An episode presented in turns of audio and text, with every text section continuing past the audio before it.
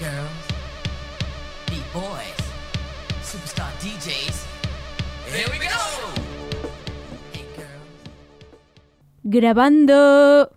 Buenas tardes, amantes del teatro, Amantes de la danza. amantes de la escena. Somos María Cortés Y Verónica Milán. y esto es Maldito Escenario. Comenzamos con nuestra primera sección, el espectáculo de la semana. Bueno, Vero, ¿qué nos traes esta semana? Pues esta semana tenemos en el auditorio de Roquetas de Mar el Aguafiestas. Oh, ¿y de qué va? Tenemos a Sergei, interpretado por José Mayuste, que es un asesino a sueldo que se hospeda en un hotel para desde la ventana con su rifle poder cumplir uno de sus encargos.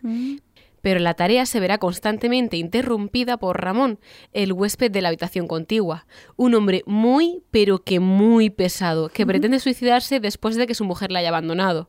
Está escrita por Francis Weber, uno de los dramaturgos más reconocidos en Francia y el autor del clásico de humor La cena de los idiotas. Y llega ahora esta nueva versión de comedia de la mano de José Mayuste bajo la dirección de Marcelo Casas. ¿Qué dice el público de la obra, Vero? Dicen que el Aguafiestas es una comedia para reír por dentro y después reír hacia afuera.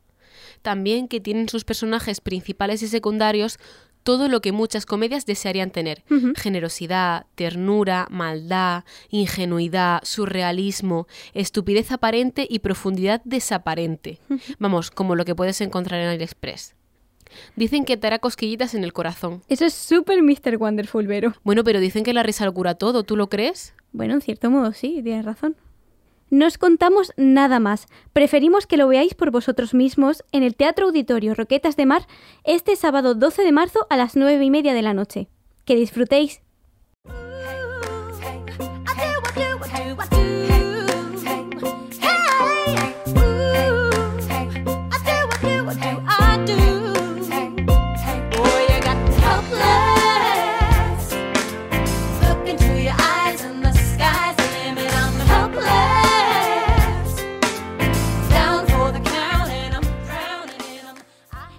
Oye, ¿te suena esta canción? No, pero es muy chula. ¿Sí? ¿Te ha gustado? Sí, sí. Buah. Pues me alegro un montón porque es de el musical de Hamilton. No sé si lo conocerás. ¿Qué va? Eh, he oído hablar de él, pero no lo he visto. Bueno, pues eh, te introduzco un poco lo que ha pasado y después te cuento de qué va. ¿Guay? Perfecto. Vale, pues Hamilton en realidad se estrenó el 20 de enero de 2015, pero mucha gente lo conocerá porque salió en Disney Plus en 2020, el 3 de julio, y desde ahí como que se viralizó. Además, ha tenido un montón de giras. Ha estado en el Off-Broadway, ha estado en Broadway, ha estado en Chicago, ha hecho un tour por Estados Unidos, ha estado en el West End de Londres y también ha estado por Puerto Rico de gira, que ojalá poder ir a verlos algún día. ¿Sabes cuántos premios ha ganado Hamilton, Vero? No, ¿cuántos tiene? Ha ganado 11 premios Tony, un Grammy, un premio Oliver y un premio Pulitzer. O sea, tiene una panza de premios. Wow, no se anda con chiquitas. No, no, para nada. Pues bueno, Hamilton, ahora sí te cuento de qué va. Hamilton cuenta la vida de Alexander Hamilton, que fue entonces el secretario de uno de los padres fundadores de Estados Unidos, George Washington. Después es nombrado tesorero y gracias a esto conocemos a, a esta obra en general, conocemos a un montón de padres fundadores. George Washington, James Madison, Thomas Jefferson y Aaron Burr. Sobre todo, Aaron Burr es muy importante en la trama porque fue considerado su adversario político en diversas ocasiones. Y en el 11 de julio de 1804 se enfrentaron en duelo y Alexander Hamilton perdió la vida. ¿En serio? Sí. Qué bajona. Totalmente. Da muchísima pena. Y en la historia te cuentan muchísimas cosas que, que él hizo y su esposa y un montón de personajes que si no lo habéis visto no os voy a hacer spoiler. Vero, ¿conoces a Lin Manuel Miranda? Sí, por supuesto. eh, Stalin House es el creador de las canciones de Bayana o Moana y de la película nueva de Disney Encanto. Sí. También es el desollenador en El regreso de Mary Poppins y es el director del nuevo éxito Tic Tic Boom. Sí, del musical también. Bueno, pues eres compositor. Tiene, Ajá. también es actor, pero sobre todo es compositor y músico. Bueno, pues Hamilton lo compuso él entero. Se pasó un montón de años escribiéndolo, porque un día leyó una biografía de Alexander Hamilton y dijo que tenía que ser contada de una forma súper guay, que era con los orígenes del rap de Estados Unidos. Ajá. Con lo cual toda la obra está rapeada. No Oh, hablan, Qué interesante. sí, no hablan como tú y yo, sino que está todo rítmico. Es muy divertido. A la gente que nos gusta el rap, Qué bien, qué guay, qué, qué bien pinta. totalmente. Así que ahora os dejamos con uno de los temazos más guays de todo el musical, Alexander Hamilton. How does a bastard, orphan, son of a whore and a Scotsman, dropped in the middle of a forgotten spot in the Caribbean by providence, impoverished and squalor, grow up to be a hero and a scholar? The ten dollar founding father without a father got a lot farther by working a lot harder, by being a lot smarter, by being a self starter by 14. They placed him in charge of a trading charter. And every day while slaves were being slaughtered and carted away across the waves, he struggled and kept his guard up. Inside, he was longing for something to be a part of. The brother was ready to beg, steal, borrow, or barter. Then a hurricane came devastation reigned. on man saw his future drip, dripping down the drain. Put a pencil to his temple, connected it to his brain, and he wrote his first refrain, a testament to his pain. Well, the word got around, they said this kid is insane, man. Took up a collection just to send him to the mainland. Get your education, don't forget from whence you came, and the world's gonna know your name. What's your name, man? Alexander Hamilton. My name is Alexander Hamilton. And there's a million things I haven't done. But just you wait, just you wait. When he was ten, his father split, full of it, debt ridden. Two years later, see Alex and his mother bedridden, half dead, sitting in their own sick, the scent thick. And Alex got better, but his mother went. Moved in with a cousin, the cousin committed suicide. Left him with nothing but ruined pride. Something new inside a voice saying, Alex, you gotta fend for yourself. He started retreating and reading every treatise on the shelf. There would have been nothing left to do for someone less astute. He would have been dead and destitute without a cent or restitution. Started working, clerking for his late mother's landlord, trading sugar cane and rum and all the things he can't afford. Scamming For the future, see him now as he stands on the bow of a ship headed for a new land. In New York, you can be a new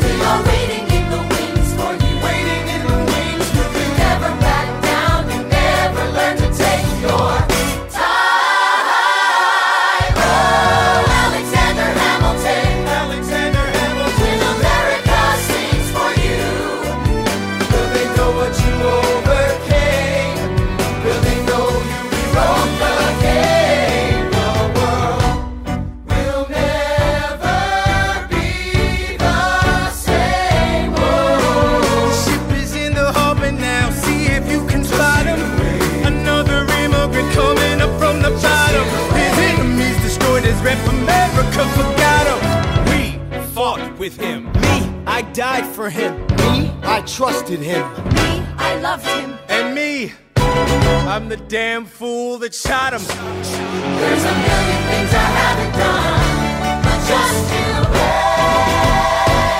What's your name, man? Alexander Hamilton. Esta semana en Entrevistas contamos con Íñigo Galiano, director asociado de la Michael Chekhov Studio London.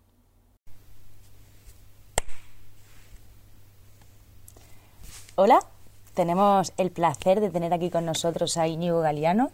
Íñigo es actor y es director adjunto de la Michael Chekhov Studio London y es uno de los máximos representantes a nivel mundial del método Chekhov. Hemos podido disfrutar de un taller que ha impartido en la Escuela Inartesca que se llama Momentum. Íñigo, cuéntanos un poco qué es Momentum. Momentum, bueno, Momentum es el título del taller eh, una de las cosas que, de las conclusiones a las que llegué trabajando la técnica Chekhov es que todo se basa en el movimiento.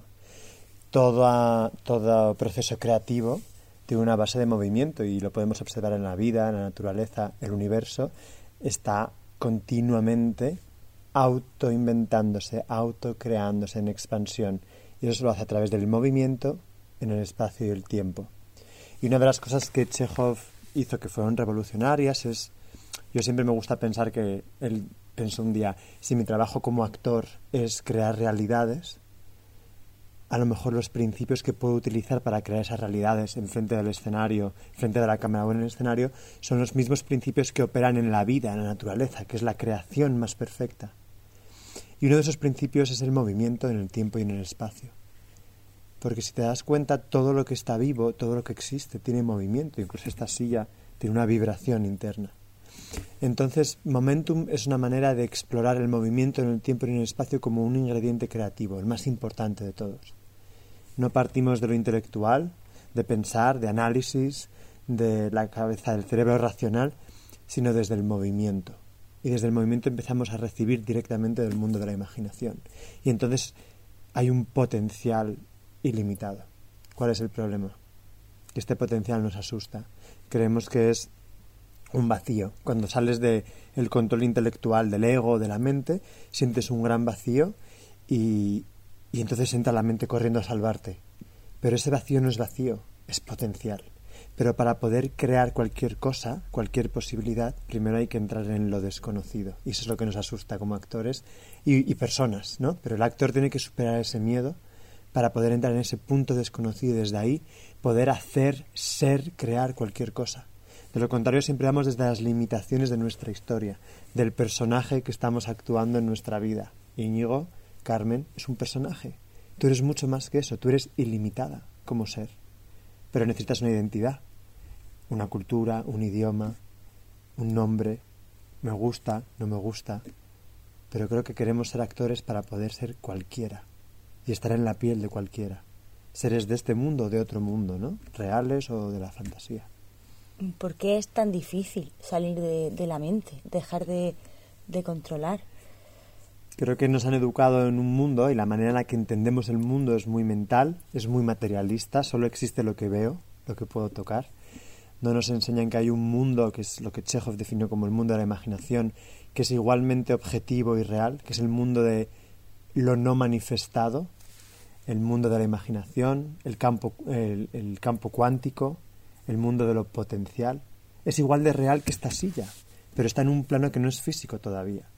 Entonces, como no creemos en eso, no podemos establecer una relación con eso. Entonces, ¿qué nos queda? Yo, con mis pensamientos, con mis experiencias, con mis emociones, y eso es limitado, es solitario y no es creativo. En el, en el taller has hablado de la diferencia entre imaginación y fantasía y por qué también muchas veces vamos al teatro y vemos propuestas muy abstractas, pero que no nos terminan de, de llegar, que no terminamos de conectar con ellas. No terminamos de entenderlas. y eso está muy bien porque la fantasía mmm, no es objetiva. La fantasía es un, un producto de un proceso intelectual o mental de alguien. Mientras que la imaginación es un mundo objetivo real al que todos tenemos acceso y es común a todos es este mundo no manifestado. Entonces, todos lo vamos a entender, igual que tú vas a entender que una mesa es una mesa, ¿no? Va a ser una mesa para todos. Cada uno tiene su relación personal con la mesa, cada uno la ve desde un ángulo.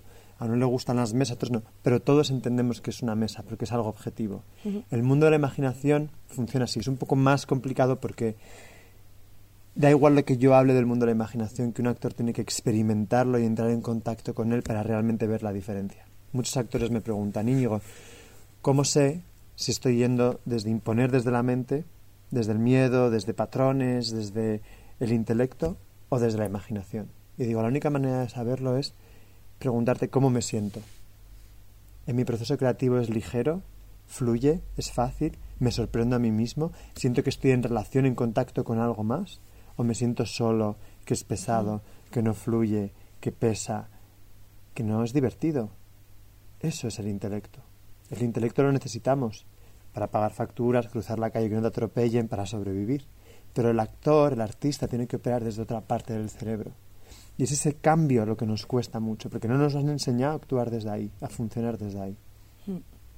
Entonces, eh, digamos que en, en tu taller, volviendo a, a Momentum y para hablar un poco también del método Chekhov, son como las bases de, esta, de este método Chekhov, que aunque Chekhov vivió hace mucho tiempo, ¿cómo es posible que tanto tiempo después eh, sigamos usando su misma forma de llegar a, la- a los sitios? No solamente que Realmente- sigamos usando, sino que estamos empezando a entenderlo ahora. Él era un avanzado a su época. Y él eh, hablaba de cosas que de las que ha hablado el budismo, de las que ha hablado la filosofía tradicional, que ahora la física cuántica está empezando a probar, pero estamos empezando a entenderlo y a redescubrirlo ahora. Él fue un gran secreto en su época. Realmente no todo el mundo lo entendió y se conocía como el gran secreto de Hollywood porque unos pocos podían entenderlo y tenían acceso a eso. Y creo que ahora poco a poco el materialismo, la, la visión materialista del mundo, de solo existe esta realidad y so- soy yo y solo existo yo con mis cosas y yo tengo que hacerlo todo solo, ese concepto del mundo está colapsando y lo estamos viendo en la sociedad y en lo que está pasando. Y eso es muy bueno. Genera mucho dolor, genera mucho sufrimiento, mucha incertidumbre. Es como ese desconocido, ese espacio que hablábamos que nos da miedo, pero es un gran potencial y creo que en todos los aspectos, pero en el arte también, hay una gran necesidad de reinventarse, de reconectar. Lo que ha venido funcionando hasta ahora ya huele demasiado a podrido.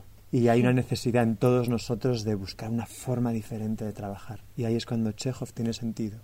Él planta unas semillas que, digamos, ahora están empezando a crecer, ahora estamos empezando a comprender.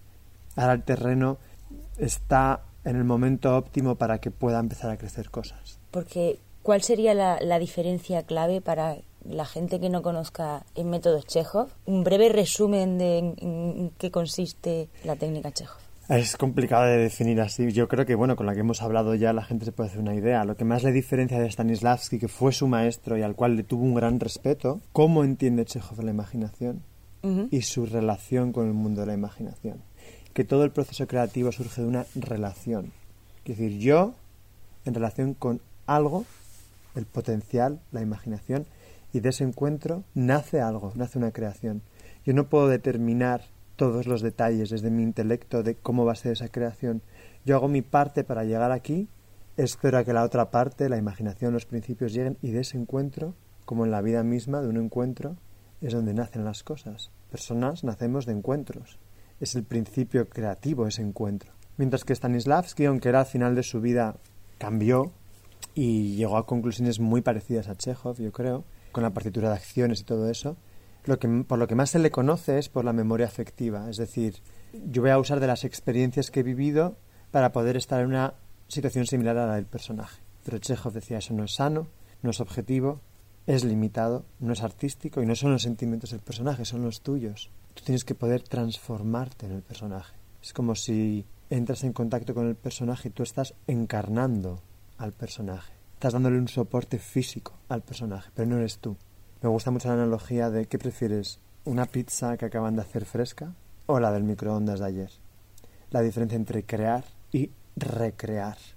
Una cosa es recrearse y otra cosa es una pizza nueva hecha ahora, con orégano de hoy, con la masa amasada hoy, esta mañana, en el horno horneada hoy. Y la otra cosa es en el microondas, repito y repito y recaliento y recaliento. Está cada vez más mañido, más mañido, más mañido, más para adentro. Bueno, pues para terminar, ¿qué le dirías a un actor o una actriz para que se enganche a esta metodología? No le diría nada. No te tienes que, no te tengo que convencer de que te enganches a nada. Si tú sientes que tiene que haber otra manera de trabajar de la que te han enseñado, de la estipulada, y necesitas algo sólido y objetivo que te ayude a llegar a tu potencial actoral, prueba. Te invito a que vengas, a ver qué tal. No hay una manera de llegar a los sitios, hay muchas. Pero este trabajo, desde luego, es para alguien que no se conforma con lo convencional, con lo que ha estado establecido hasta ahora, que busca una nueva forma de crear. Entonces, si eso te resuena, vente. Bueno, muchas gracias, Íñigo. No sé si quieres añadir algo más. Nada más. Bueno, creo que hemos eh, dicho ya mucho, ¿no? Pues nada, que te esperamos pronto por aquí. Me encantará poder volver. Tenéis una escuela maravillosa. Almería me ha encantado. Y seguro que vuelvo pronto. Genial. Muchas gracias. Pues muchas gracias.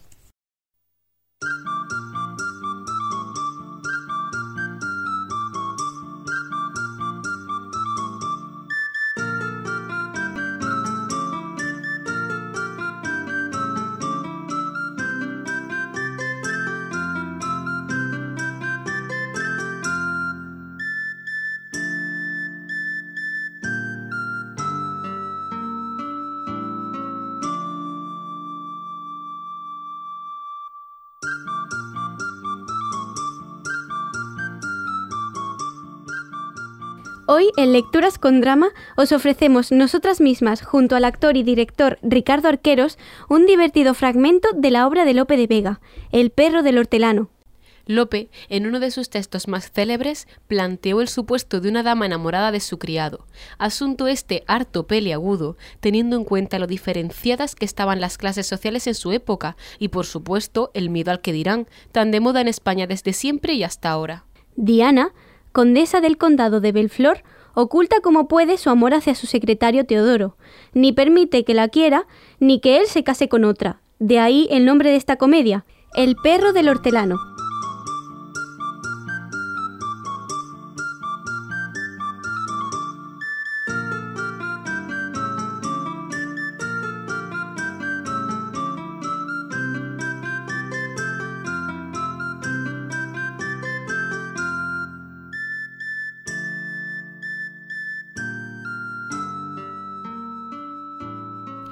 ¿Llamábasme? Bien ha hecho esa necia en irse agora. Un hora he estado leyendo tu papel y bien mirado, señora, tu pensamiento, hallo que mi cobardía procede de tu respeto, pero que ya soy culpado en tenerle como necio a tus muchas diligencias, y así a decir me resuelvo que te quiero y que es disculpa que con respeto te quiero. Temblando estoy, no te espantes. Teodoro, yo te lo creo. ¿Por qué no me has de querer si soy tu señora y tengo tu voluntad obligada, pues te estimo y favorezco más que a los otros criados? ¿Ese lenguaje no entiendo? No hay más que entender, Teodoro, ni pasar el pensamiento un átomo de esta raya. Enfrena cualquier deseo que de una mujer, Teodoro, tan principal y más siendo tus méritos tan humildes, basta un favor muy pequeño para que toda la vida vivas honrado y contento. Cierto que, bu señoría, perdóneme si me atrevo, tiene en el juicio a veces, que no en el entendimiento, mil lúcidos intervalos. ¿Para qué puede ser bueno haberme dado esperanzas que en tal estado me han puesto? Pues del peso de mis dichas caí, como sabe, enfermo casi un mes en una cama. Luego, ¿qué tratamos de esto? Si cuando ve que me enfrío se abrasa de vivo fuego y cuando ve que me abrazo se hiela de puro hielo. Dejárame con Marcela. Mas Viénele bien el cuento del perro del hortelano. No quiere abrazada en celos que me case con Marcela. Y en viendo que no la quiero, vuelve a quitarme el juicio y a despertarme si duermo. Pues coma o deje comer, porque yo no me sustento de esperanzas tan cansadas, que si no, desde aquí vuelvo a querer donde me quieren. Eso no, Teodoro, advierto que Marcela no ha de ser. En otro cualquier sujeto pon los ojos, que en Marcela no hay remedio. ¿No hay remedio? Pues quiere, bu señoría, que si me quiere y la quiero, han de aprobar voluntades. ¿Tengo yo de tener puesto a donde no tengo gusto mi gusto por el ajeno? Yo adoro a Marcela y ella me adora y es muy honesto este amor. ¡Pícaro infame! Haré yo que os maten luego. ¿Qué hace, bu señoría? Daros, por sucio y grosero, estos bofetones. Si aquesto no es amor, ¿qué nombre quieres amor que tengan desatinos tales?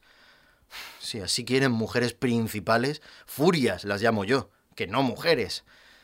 Si la grandeza excusa los placeres que iguales pueden ser en desiguales, ¿por qué enemiga de crueldad te vales y por matar a quien adoras mueres?